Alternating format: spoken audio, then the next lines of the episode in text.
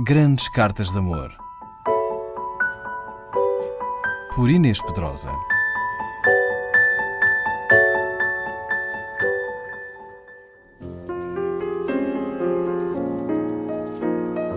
Algumas das mais belas cartas de amor da literatura portuguesa são poemas.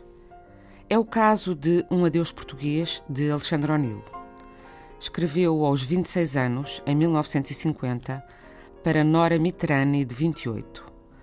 Nora era filha de uma judia espanhola e de um italiano, refugiados na Bulgária. Os nazis enviaram a mãe para o campo de morte de Auschwitz e Nora tivera de assumir uma identidade falsa para estudar filosofia na Sorbonne. Alexandre conheceu-a em Lisboa, onde Nora viera fazer uma conferência, e quis regressar com ela para Paris, mas a família conseguiu que a PIDE lhe tirasse o passaporte, impedindo-o assim de partir. Os apaixonados nunca mais se voltaram a ver. Nora morreria 11 anos depois. Quando recebeu este poema-carta de Alexandre O'Neill, respondeu-lhe: Fiquei atrozmente comovida. Um adeus português. Nos teus olhos altamente perigosos, vigora ainda o mais rigoroso amor, a luz de ombros puros e a sombra de uma angústia já purificada. Não, tu não podias ficar presa comigo à roda em que apodreço, apodrecemos. É esta pata ensanguentada que vacila, quase medita e avança mugindo pelo túnel de uma velha dor. Não podias ficar nesta cadeira onde passa o dia burocrático, o dia a dia da miséria, que sobe aos olhos, vem às mãos, aos sorrisos, ao amor mal sultrado, à estupidez, ao desespero sem boca, ao medo perfilado, à alegria sonâmbula, à vírgula maníaca do modo funcionário de viver.